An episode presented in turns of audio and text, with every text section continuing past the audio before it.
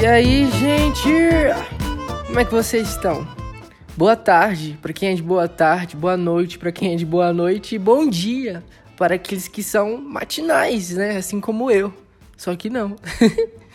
Esses dias de quarentena eu só tenho acordado cedo no dia que tem aula, no dia que não tem a gente tem encontrado prazer, né? Eu encontrei teus altares, Senhor, em acordar 11 horas da manhã. Nossa, é muito bom. Mas não recomendo não, né?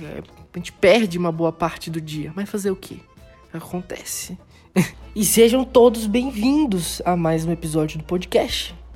Eu não sei em que episódio a gente tá, mas eu sei e tenho certeza que a gente já andou um bom tempo juntos. Se você tá aqui comigo me ouvindo, eu fico muito feliz com a sua presença. Nossa, você tem noção disso, não? Não tem noção, não. Eu não sei o que, que, tu tá fazendo agora, mas fica à vontade, tá? Se quiser sentar, pode sentar. Se quiser pegar a louça para lavar, pode lavar, lavar roupa, limpar a casa, eu não sei, eu não sei. Mas fica à vontade, fica à vontade, tá? Hoje a nossa conversa vai ser um pouco diferente. Eu quero falar com vocês um pouco sobre o Sermão do Monte. Ele aparece em Mateus 5, 6 e 7 e também em Lucas. Só que em Lucas ele é mais resumido, em Mateus a gente vê ele mais desenvolvido. A gente tem capítulos maiores que falam acerca desse sermão. Se a gente for pôr ao pé da letra, a gente pode dizer que esse foi o maior discurso registrado de Jesus.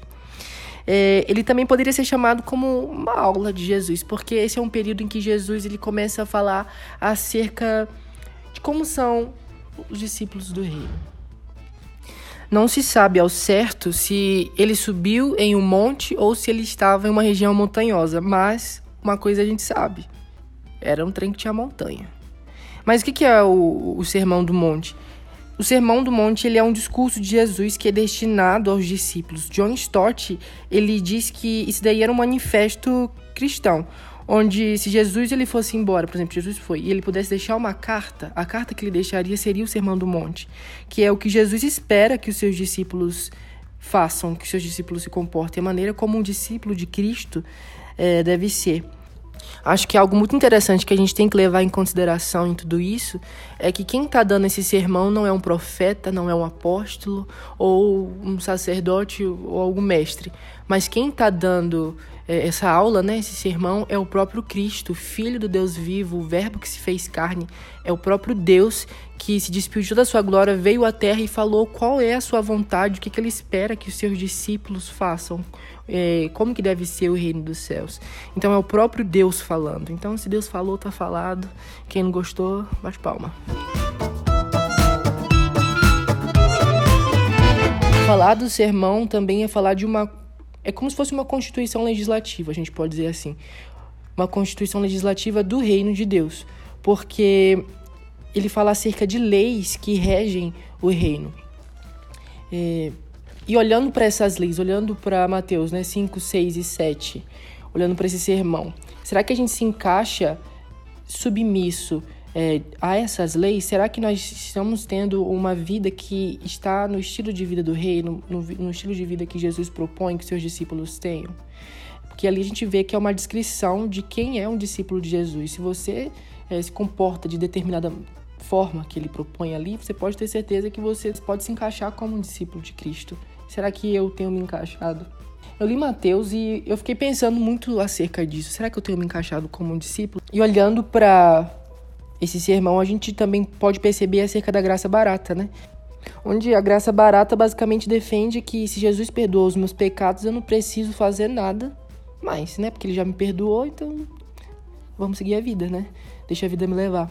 Mas pelo contrário, é, a gente percebe que nós não somos salvos da lei apenas, mas nós somos salvos para cumprir a lei. Jesus mostra pra gente e ele complica ainda mais os dez mandamentos se for parar para prestar atenção. Por quê? Porque antigamente você, por exemplo, tinha que cumprir aqueles mandamentos e se você não fosse pego no ato, você continuava seguindo a vida. E aqui Jesus já fala assim, ó, se você odeia o seu irmão, você já o matou. Se você olhar para a mulher do seu próximo e você a desejá-la, você já cometeu o adultério. Então ele complica ainda mais, ele começa a colocar o parâmetro do reino como um, muito alto de você seguir. E você olhar para isso aqui é, é, meio que entrar em desespero, porque tu fala, velho, como que eu vou conseguir cumprir tudo isso se eu tô o tempo todo suscetível ao erro? Eu tô o tempo todo eu posso pecar, posso pecar na minha mente, né? E aí que a gente entra com o Espírito Santo, porque a única maneira de se submeter a essa lei, né, essa legislação do reino, é a partir do Espírito Santo. Sem o Espírito Santo a gente não consegue viver isso. É literalmente impossível, impossível, impossível. E é lendo a palavra que a gente percebe, né, que ela é como uma espada, literalmente. Ela entra no nosso interior e ela começa a, a repartir, a dividir as partes. E é muito louco. E, e aí que entra a missão do Espírito Santo, né? Que o Espírito Santo tem esse papel é, de nos levar a obedecer a Deus. É como se fosse um discipulado, né? Basicamente. Em Mateus 28, 12, a gente se depara com com esse contexto, né, que onde Jesus diz assim: "Portanto, vão a todos os povos do mundo e façam com que sejam meus seguidores, batizando os meus seguidores em nome do Pai, do Filho e do Espírito Santo, ensinando-os a obedecer a tudo que tenho ordenado a vocês. E lembrem disto, eu estou com vocês todos os dias até o fim dos tempos." Mateus 28, 19 e 20. E aqui a gente vê sobre o verdadeiro discipulado. O que é o discipulado? É levar a pessoa a cumprir os mandamentos de Deus. E esse é o papel do Espírito Santo, um dos papéis do Espírito Santo, nos discipular, nos levar a viver o que é, os ensinamentos, essa legislação do reino de Jesus. E um fator muito interessante é que o Espírito Santo ele não manda, né? O Espírito Santo não é aquele que fala assim, você tem que fazer isso, mas é aquele que te ensina. Ele é aquele que está contigo o tempo todo, do mesmo jeito ele te confronta é muito doido. Ele está com a gente na caminhada do processo de crescimento, ele acompanha a gente em todas as fases. A partir do momento que a gente aceita Jesus e tem Ele como nosso único e suficiente Salvador e somos batizados com o Espírito Santo, recebemos o Espírito Santo, ele acompanha a gente desde o momento inicial da nossa conversão, desde quando a gente era criança, imaturos na fé, até o final, né? Que é, ele vai ser o nosso selo quando a gente for para o céu só vamos para o céu se nós tivermos o Espírito Santo. Ele que vai ser a nossa garantia de entrar. Então ele acompanha a gente em todo o processo de amadurecimento espiritual. E eu acho isso muito bonito porque ele realmente é um exemplo de discipulado, que que nos acompanha, nos ensina, tem paciência, tadinho, né? Ainda ora pela gente, coitado. Obrigado, Senhor, porque a gente não merece, mas a gente precisa. Então é só com ele, literalmente com ele, que a gente consegue viver debaixo da legislação de Deus.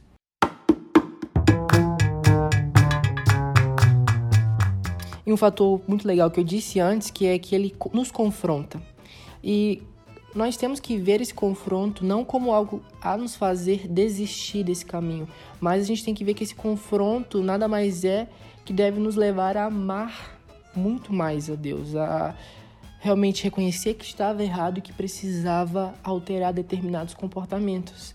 Então, o confronto deve ser visto, no, o cristão deve ver esse confronto como somente uma lapidação, né? Como vai tirar algo que não vai acrescentar em nada na vida dele, que vai fazer com que ele se distancie de Deus. Então, o confronto é uma lapidação que o Espírito Santo faz com a gente. E nesse processo né, de amadurecimento, a gente também se encaixa no processo de conversão. O que é a conversão? A verdadeira conversão é quando nós passamos a amar a lei de Deus. Como eu disse antes, olhar para isso, a gente vê que é muito difícil. E o difícil de se fazer é porque às vezes a gente também não tem prazer. Porque tem umas coisas que a gente tem que fazer, fazer, tô repetindo fazer um monte de vezes. Mas tem umas coisas que é uma característica de um cristão, mas não é algo bom. É, a nossa carne não gosta, né? E a verdadeira conversão acontece a partir do momento que a gente começa a olhar a lei de Deus, a gente começa a olhar os ensinamentos de Deus e fala: Nossa, como eu tenho prazer na tua lei. Inclusive, é uma característica muito forte de Davi nos Salmos, que ele sempre diz assim: tem Salmos 119 e 103 que, que ele fala: Como são doces as tuas palavras, são mais doces do que o mel. Oh, Davi. E ele no 119 174, ele também diz assim: Como desejo que me ajudes, ó Senhor Deus, na tua lei encontro a felicidade. Então, a verdadeira conversão é essa, de ter o prazer na lei. Mas é a gente voltar de novo para o Espírito Santo e ver que esse prazer só é possível com a presença dele na nossa vida. Porque ele nos leva a entender que o pecado é ruim e que a lei do Senhor é muito melhor. Esse é o lema, esse é o esquema do Espírito Santo, ajudar a gente a entender esse processo. Esse processo. Porque o homem carnal, ele não tem prazer na lei de Deus. Mas aquele que é convertido, aquele que tem o Espírito Santo, encontra o prazer na palavra de Deus. E essa é a nossa diferença do mundano, né? Daquele que não tem Jesus, tadinho, da gente que tem, a gente tem esse prazer nele. E eu convido você, eu te incentivo a orar para que o Espírito Santo abra os seus olhos, para que ele abra o seu coração, para que ele abra a sua mente, que você chegue a esse entendimento de que você precisa viver o que a lei do Senhor diz, que você precisa estar submisso à legislação do reino, que você precisa ser parecido, você precisa ser um discípulo de Cristo, assim como a gente vê no Sermão do Monte. Então, essa semana pode estar lendo o Sermão do Monte, está em Mateus, que nem eu disse, 5, 6 e 7 medita e fala: Espírito Santo, me ajuda a se submeter à lei do Senhor. Eu quero ser é, esse discípulo de Cristo. Eu quero ser essa pessoa que, né?